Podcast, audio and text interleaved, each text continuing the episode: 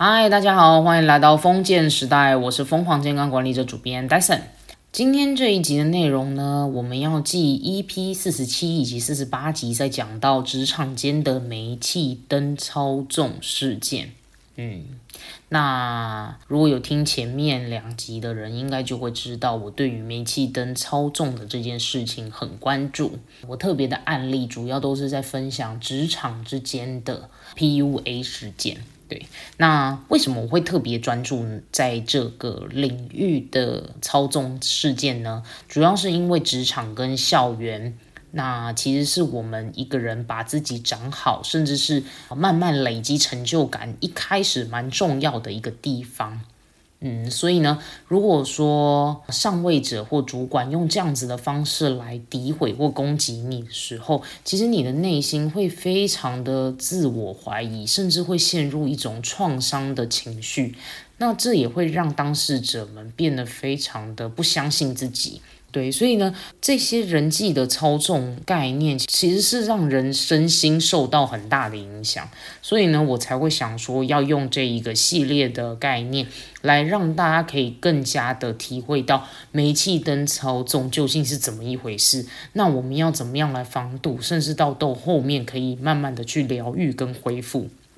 那我也知道说，呃，我讲这几集的内容的时候，感觉真的是有比较情绪化一点，对，因为这个概念真的是太重要了，所以呢，真的想要好好的用这一个系列集来陪伴当事者们，甚至到能够慢慢的让大家可以知道说，诶，还有哪些方法是真的可以让我们可以更好过一点，如何来重建自尊。对，那如果说这几集的内容真的有觉得啊，比较怎么那么忧郁，或者是一这个概念怎么这么恐怖？那嗯，那因为这个概念来讲比较棘手了，所以呢，说出来的时候其实也有点情绪，也希望大家能够对于这一次的分享可以有一些更深的认识，什么叫做煤气灯操纵这样子，嗯。OK，那这一集的内容呢，呃，我就想要先来拆解一下个案们当遇到这一个概念的时候，他醒过来了，他发现他自己被操纵的时候，他有可能会出现的几种心理状态。第一种呢，他们有可能会觉得那个人为什么要用这样的方式来对待我啊？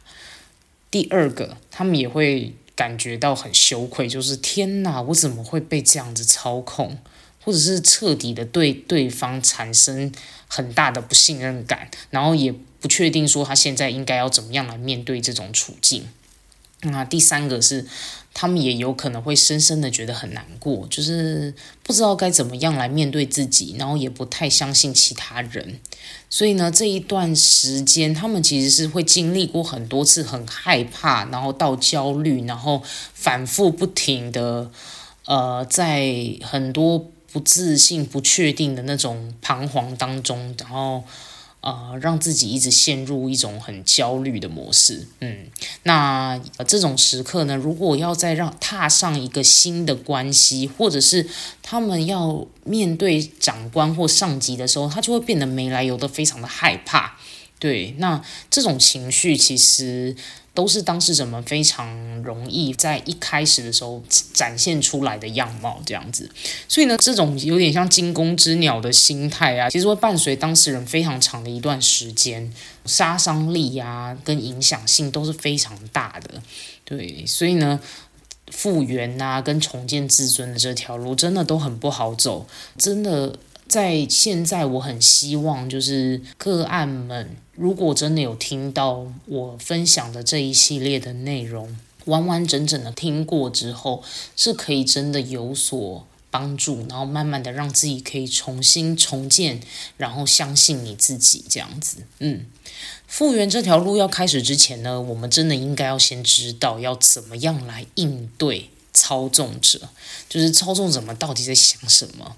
老实说呢，我知道大家当事者们最难过的地方，就在于说操纵者们其实很常不是别人，就是自己心目中非常重要、很有分量的那个人，像是父母或者是长辈，还有主管或者是老师，周遭的同事，甚至是自己非常亲密的爱人，都有可能。会做出这样子的行为，所以呢，这才构成就是当事者们真的觉得非常的痛，就是你明明对他很有呃，你明明对他是充满了尊敬，而且很仰赖，甚至到爱。但是呢，他却可以眼睁睁的用这样子批评、谩骂，然后背叛，或者是到处议论你是非的方式来扭曲原本的你，然后甚至是扭曲你的信念跟看法。那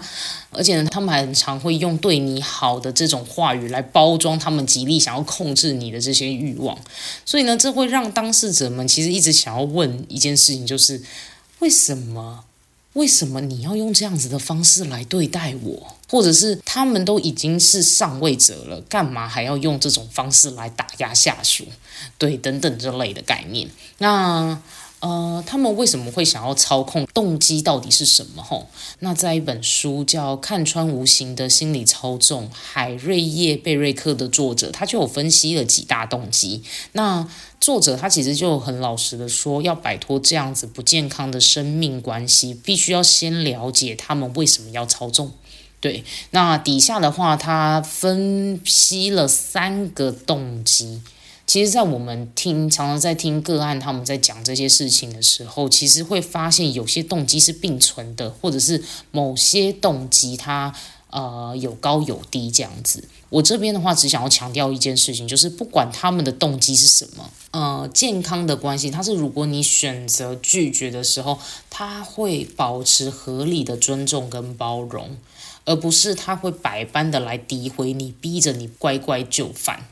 呃，这个是差很多的一个概念。那我就开始来讲动机的。动机一就是操纵者，他想要达成个人利益或目的的时候，他不惜牺牲他人。这类的动机在职场里面非常的明显。通常这个动机会发生在主管或者是长官。对，那通常他们都不会明说啦，或者是有的时候也会发生在一些很失衡的家庭关系里面，也会有这样。那他们会用非常熟练的状态来掩饰这个动机，他们会说要你这么做就是为了整体大局着想。那他们也会一开始给予一些口头的称赞呐，然后有时候他们也会说明，就是他们对你的要求其实是出自于关心，为你好，所以呢才要请你完成这些工作跟任务。那甚至会希望你配合让步多一点点，借此让你觉得哎怀疑或者是感到有点愧疚。但是你最后终究会发现，说你百般的容忍或者是让步，并没有对你有什么实质上的好处或者是改善，反而会让你的工作变得很加重，然后超出你的负荷，或者是心里越来越不平衡。那有的时候呢，这些工作量会超出你自己原本的能力负荷的范围。这个时候，如果当你选择要去拒绝，或者是慢慢的去跟主管试出，就是你自己可能已经对于这类的工作量快要受不了了，那会迎来的概念就是一批一批的痛击，而且呢，主管会开始怀疑你的做事能力，并且呢，开始用流言蜚语说你怎么这么自私、不听话、不合群，甚至觉得你很无能，然后呢，开始进入一种恶性循环的状态。那操纵者他想要的就是。你要能够好用啊！当你不好用的时候，我不就没有办法去拿到那一点好处了吗？所以呢，他想要透过就是操纵你，而达到他自己的个人利益与目的的时候，他是不在乎你会不会被牺牲的。对，所以这就是所谓的动机一。操纵者想达成个人利益跟目的的时候，他不惜牺牲他人。再来一个是动机二，就是操纵者本身他其实强烈的需要从权力中掌握优越感这件事情。这个概念其实很明显的就是要受害者们服从，借由服从这件事情来满足自己高高在上的这件事情。那这类需求的人，其实通常内在其实是有非常强的自贬或自卑。通常他们看起来是非常的有自信的，甚至有点自以为是的味道。所以呢，他们会想要透过这类运用权力的概念来控制他人。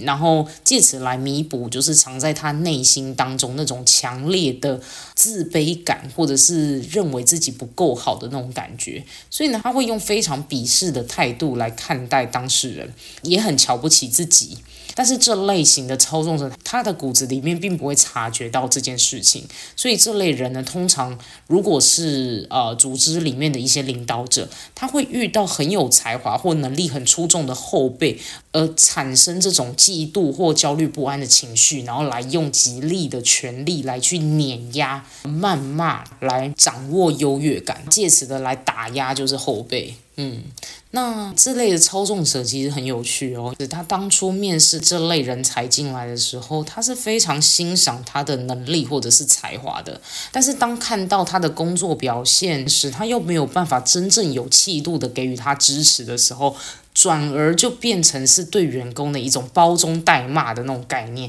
他会时而赞美，其实也像极了一些批评的包装，然后呢会认为做的都是错的，然后百般的批评与修改来满足他自己那个自卑跟填不满的那个缺口。嗯，那如果说遇到员工开始犯了一点小小的错误的时候，他就会开始放大检视。所以后期的时候，那些领导甚至会出现一副就是你要感恩你能够待在这边，因为你是那么难用，你出去肯定人家外面没有要用你啦，很快你就会被支遣掉那种态度，然后最终会产生一种局面，就是当事人如果涉世未深，或者是搞不太清楚，就是这个局面是怎么回事的时候，他会以为生命中遇到了恩师，然后。原来上司要这样子的来一直修改我的东西，然后骂我，其实他是为了我好，他想要让我更进步才会做出这些事情。但是某种程度又觉得说，天哪，我我怎么能力这么差，一直要让上司这样子来批判我，我我怎么好像什么都做不好一样？那那刚好又很特别的点是，因为这一类的后辈。他有一些能力跟才华，他又特别的负责任，所以呢，他的那种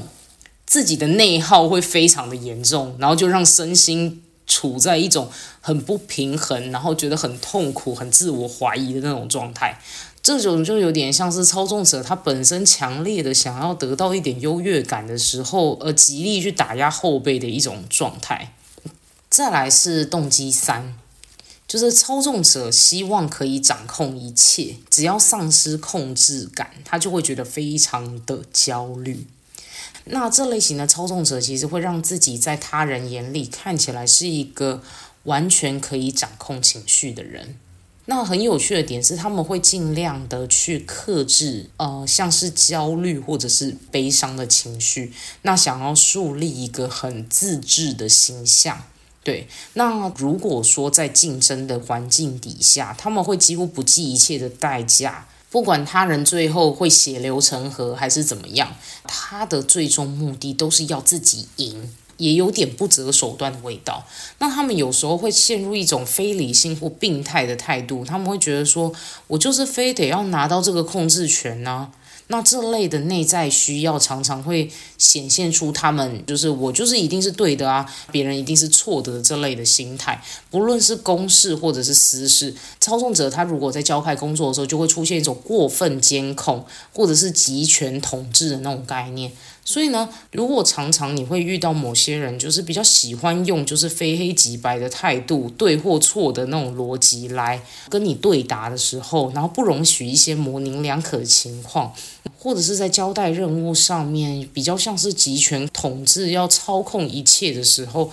嗯，他某种程度也算是一种操纵的动机，对，因为他会认为说，如果我丧失了这个控制感，我没有办法确定那个成品会长成什么模样，那他会变得非常的焦虑。那这也是为什么会想要控制在手心的那种动机感三。对，嗯，听完三种动机，你会发现说，好像或多或少在。啊，自己的人际圈或者是周遭都曾经有遇过类似这样子的情况。重点是，如果我们相遇到这样子的一些概念的时候，我们究竟是要用什么样的方式来应对，或者是这个处境我们要怎么样来摆脱？那这个概念也是非常的重要。嗯，我在听过蛮多个案的故事跟经历里面有做一个汇总，就是通常个案在辨别出这类的煤气灯操纵的行为后，甚至他也慢慢了解动机。后续上其实加害人如果又要对当事人做一些一致。指气使或者是批判到攻击的时候，当事人会非常想要尽全力去反驳跟抵抗，甚至会开始很想要为自己做一些解释。但是我必须得老实说，你完全没有办法去争取到操纵者对你的同情或者是认同。就算说你真的去跟对方解释当时的处境，为何你会做出这些事情。其实也没有办法改变任何事情，因为他们的偏见已经存在。他们要不就是本来就缺乏这种感同身受的能力，也就是所谓的同理心；不然的话，就是他更在乎的是他自己自身的利益。更加的以自我为中心，所以他完全不会把当事人的话或者是当事人的解释放在一边。相反的，你还有可能会什么越描越黑，你很有可能会陷入一种自证之词，然后让他可以得到更多的论述来说嘴，或者是反过来批评你。所以这类过多的解释，反而都好像让他捡到枪一样，可以诋毁你更多的时候。这一切就变得要好好的思考，就是当你已经确定就是操纵者本身，甚至你也开始发现他的动机的时候，真的不要再解释太多了，就是能够逃走就逃走。你当加害者的心中已经对你充满了各种预设跟成见的时候，你已经抓不回他的良心了。那这个时候，如果你还要跟他硬耗硬战，那其实到最后的话，呃，当事者其实自己反而会受伤的更多。嗯，那呃，说到这边的时候，其实我会觉得这类的伤痛或者是难过，真的是一定会存在很多的。所以复原的第一步，就是要先能够去辨识出这种有毒的关系，那设法不要再去理会这种操纵者的操纵。那呃，只要能够一开始我们就不再能够被他摆布的时候，你就等于是合理的从你的生命当中拿回一点掌控权。也就是说，我们不必要去多做解释，也不用去对证。现在最应该要做的事情，就是想想看要怎么样来摆脱这样子的关系，或者是试着在关系中找回一种平衡感，不再去理会这种操纵者。嗯，那。呃，我知道上面要讲到摆脱处境的部分，其实讲起来是非常云淡风轻，但实际上真的没那么容易做到。因为当你辨识出这种操纵概念的时候，你会觉得非常的痛，因为呢。那是你生命中非常重要某个人、某个长辈，或者是你很敬仰的上司、主管，他居然是用这样的方式来对待你的时候，如果你的心智状态没有那么坚强，你会觉得某种程度，天哪，原本是心理上蛮依赖他的，就到最后你变得说，怎么会有这么荒谬的事情发生在你自己的身上？你最后连你要抽离都没有那么的容易，所以，嗯。这真的很痛啦，因为如果说今天这这些操纵者只是你的呃主管或者是同事，你大还可以就是一走了之，大不了我就换一个工作嘛。但如果说这类的操纵概念其实是你的父母，然后为了想要你乖乖听话，而一直以来用这样子的方式来对你，或者是你的爱人，你很爱的另一半。他是用比较操纵、诋毁的方式来跟你沟通，其实你真的会很痛、很痛，然后觉得天哪，到底我我应该要怎么样继续跟他相处？就是陷入一种很复杂的情绪。那其实我我在很多个案的经验里面都听到了蛮多，就是自己在抽离这段关系的时候有多艰苦。多辛苦，那有的时候甚至不知道该用什么样的方式来消化自己的内在。嗯，那呃有一个故事，我其实觉得可以分享给大家听听看，就是我曾经听过一个案例，就是她她是一位年轻的女孩，然后呢，她就是这样子受到爱人对待，就是情感虐待了好一阵子。他说他原本是跟爱人同居在一块，然后当时的话是觉得哦，那个爱人就很像是他生命中非常重要的一部分。嗯，那女孩她是完全以爱人为中心。呃，这个阿喜她的男朋友就是比她大了好几岁，然后也做了还不错的工作，所以她原本会以为这段关系是非常美好的。然后，呃，彼此之间虽然说他偶尔会被骂，会被刁难，但是他会觉得说，诶，会不会这就是一段还不错的感情？对，结果他没有想到，后来就是男友在热恋期开始一过的时候，他开始对他百般挑剔。就是各种东西他都要嫌，对，从煮饭到生活杂物啊，甚至是谈吐，还有工作能力，然后智商，全部他都嫌。然后甚至还有时候会讲说，就是，哎，你要不要去把那国文、数学读好一点点啊？你你每次讲话这样子，就是让我觉得沟通很困难呢。或者是你成绩这么差，整个能力都没有很好，你觉得你要怎么样来应应现代的社会？对，然后我当下其实听到他呃讲这一段故事的时候，我就整个觉得，嗯，这样讲好吗？我就觉得，嗯，到底发生什么事？然后我就问他说，就是那你男友自己多厉害？呃，结果呢，这个男友也不算是什么高材生啦，那也没有特别是说，哎，很爱念书之类的，也不是说真的，相较之下就是什么文艺青年嗜好也没有啊，他也不过是一个普通的学校，所以后来我就想说，哎，这中间究竟是怎么了？那我记得这个女孩，她其实跟这个男生相处也大概有几年的时间了。那她后来也有察觉到这段关系的谩骂非常的不健康，因为她真的是百般被他挑剔到不行。后来她也发现一件事情，就是她在众多的谩骂里面，她也没有办法去摆脱掉她的男友。嗯，因为在其实男友他的很多的骂。骂贬义之里面的概念，他其实都伴随着说，你脾气这么差，只有我顶得住啦，谁受得了？你不可能没有我啦，你没有我陪你，谁还要你啊？那女孩其实对于这些话来讲，她会觉得说啊。嗯，也是啦，我气我的脾气这么差，如果说这个男生不要我的话，是不是就没有人要我了？他当时也觉得自己也没有那么的勇敢，所以呢，他也不够坚强，能够靠着自己独立在外的那种感觉，所以呢，他长期的就在这种骂啊、贬损智商啊的这些言论下。他变得很自我怀疑，而且呢，越来越痛苦。然后有一度就是自信心严重受创，然后他还也有一阵子觉得自己是有多烂，然后，需要男友这样子骂我，然后对待我这样子，他们的关系怎么会恶化到这种程度？这样子，后来女孩其实她有借由一些就是跟朋友聊聊天，开始慢慢的发现有一些不对劲，就是自己为什么会。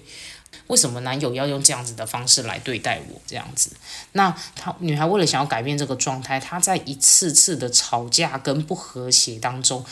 她开始意识到了需要为自己设立一点点界限。那也因为说，就是跟朋友的聊天，她也有发现到说，其实真正怪怪的是那个男生，而不是她。因为如果说彼此是一个健康的关系。他是没有必要用这样子的诋毁或攻击的方式来对待女孩，也因为说这个阵痛期维持了几年了，那女孩真的再也受不了了，所以她开始做一步一步的生活上的尝试跟改变。最一开始的时候，她是去报名健身运动。然后培养一些兴趣。下班之后呢，她开始转移重心。她原本呢是什么事情都要跟她的男友就是黏在一起，然后很需要他陪。然后她后来的话，就慢慢的去做一点点、一点点、微微的抽离。这个时候，另一半也开始发现他有点不一样了。那也因为说女孩其实慢慢的想要抽离的这个概念，那这个时候其实加害者他会变得非常的敏感，然后呢开始陷入了另外一个焦虑跟吵架的轮回，就是操纵者会开始讲一些有的没的，就是说女孩的那不好这不好，然后或者是哎你怎么不报备啊，或者是哎你为什么下班之后去运动啊什么的，就是。很敏感的加害者发现了这些呃女孩这种想要抽离的概念的时候，她开始陷入了这种焦虑跟吵架的轮回。那而且女孩也发现，就是她不管做任何讨好的行为，其实也没有用，因为她的男友不管怎么样，就永远都在挑剔。那讨好不讨好都没用的时候，其实女孩就发现有病的人真的不一定是自己，而有可能真的是男友本身。那因为这一对情侣后来的话，主要是因为家庭分工跟未来养育的概念，啊，在讲的时候就是三观不合啦，所以女孩就开始越来越重视到说，如果我真的要跟这一个男友走到人生的最后，他可能没有办法获得幸福的生活。那如果说真的踏入婚姻的话，这些概念一直在上演的时候，他会觉得非常的。顶不住，他会觉得他仿佛结婚后好像就要失去自己那种感觉，所以呢，这一次的导火线才让他真的就是振作起来，就觉得说天哪，我不能再这样下去了。所以他后来就呃毅然决然的搬离，就是他跟男友的同居的住所。这个时候他才感觉他自己好像慢慢的解脱了。那我用上述的这一个小故事呢，其实呢就是想要说，真的，一开始要抽离这种操纵，其实本身并没有那么容易。尤其当加害者是你非常亲近的人的时候，你真的是没有办法说断就断，这么的简单。他这种操纵方式要慢慢解离，是必须要慢慢的摆脱环境，甚至到改变自己的信念，跟改变做事等等，才有办法真的去抽离。这些概念都是为了要让他们没有办法再从你的身上获得到任何操纵的好处。那在最后的部分，其实我想要告诉大家的就是。嗯，其实煤气灯操纵的幸存者们，在受到这样子的情绪虐待后，内心深处是会觉得非常的自责。他会觉得说，为什么自己没有更早一点发现？然后，为什么我要受尽这么多的折磨？或者是为何我会做出这么多违反我意愿的一些行为？我当初是不是应该要扭头就走就好了？我怎么会这么傻？对，就是。其实当事人会陷入非常多负面的情绪，在一开始发现的时候，对。那我想要说的是，其实操纵者们他们真的想要操纵的时候，他一开始就会酝酿，而且呢花时间来培养这些事情，所以呢，这并不是那么好容易被察觉的。老实说，就是你真的遇到了这样子。那当你真的经历过这些事件的时候，其实你会有非常强的警示能力，你会比大家，你会比更多人更容易去辨识出这种有毒的关系。其实这也就已经代表着你有很大的进步。那你一定也能够在下一次的关系中，立马就秀出了一些不对劲的概念，就会更有效的可以去怎么做什么见招拆招啊，然后开始要做一些防毒。呃，所以呢，我觉得在这一系列里面，我也想说的是，我不想要把个案视为是一种受害者，更相反的，就是你就是你，所以呢，你本来就不该被受到这样子的对待。我一直以来最想要对个案说的是。就是某种程度你会被操纵者选中，这也代表着你正有着操纵者没有的那个性格魅力，或者是能力，或者是良善的美德等等。所以呢，你呃，如果说你真的走过这一招之后，你也等于算是获得了一个重生，因为你发现了，你也开始获得了新的生命的主导权跟勇气。你一定会慢慢的从生活中找到新的平衡，并且呢，慢慢的去培养。一个更完整的自己，那心理的伤真的是需要一段时间去复原跟疗愈啦。但是这并不代表着是失败，而是你真的意识到了自己应该要在生命当中的某些时刻做出改变。对，所以如果说你是在看了我的文章或者是音频，你才开始意识到这份有毒的关系时，我觉得反而是恭喜你哦，因为你是很积极的在寻找就是平衡生命跟韧性的这个步调上。因为我向你保证，在经历过这些风霜之后，能够重新站起来的人，真的是自己生命当中的斗士。所以呢，真的加油啦！很感谢今天听众听到这边，那我也知道这一系列真的是比较暗黑，但是这个概念我觉得真的是对于我们的社会来讲是非常的重要，所以呢，我真的是想要用一系列来跟大家做一个整理。那如果说有听众朋友们觉得这一个节目不错，欢迎帮我留下五星评分、订阅支持我的频道。那如果说觉得这些概念跟周遭的谁谁谁好像有点类似，那我觉得你也可以把这些内容分享给他听听看，或许他也会从中获得一些灵感。嗯。那就今天的时间也差不多啦，那我们就一起活出健康韧性，累积你的生命超能力。我们下一集再见喽，拜拜。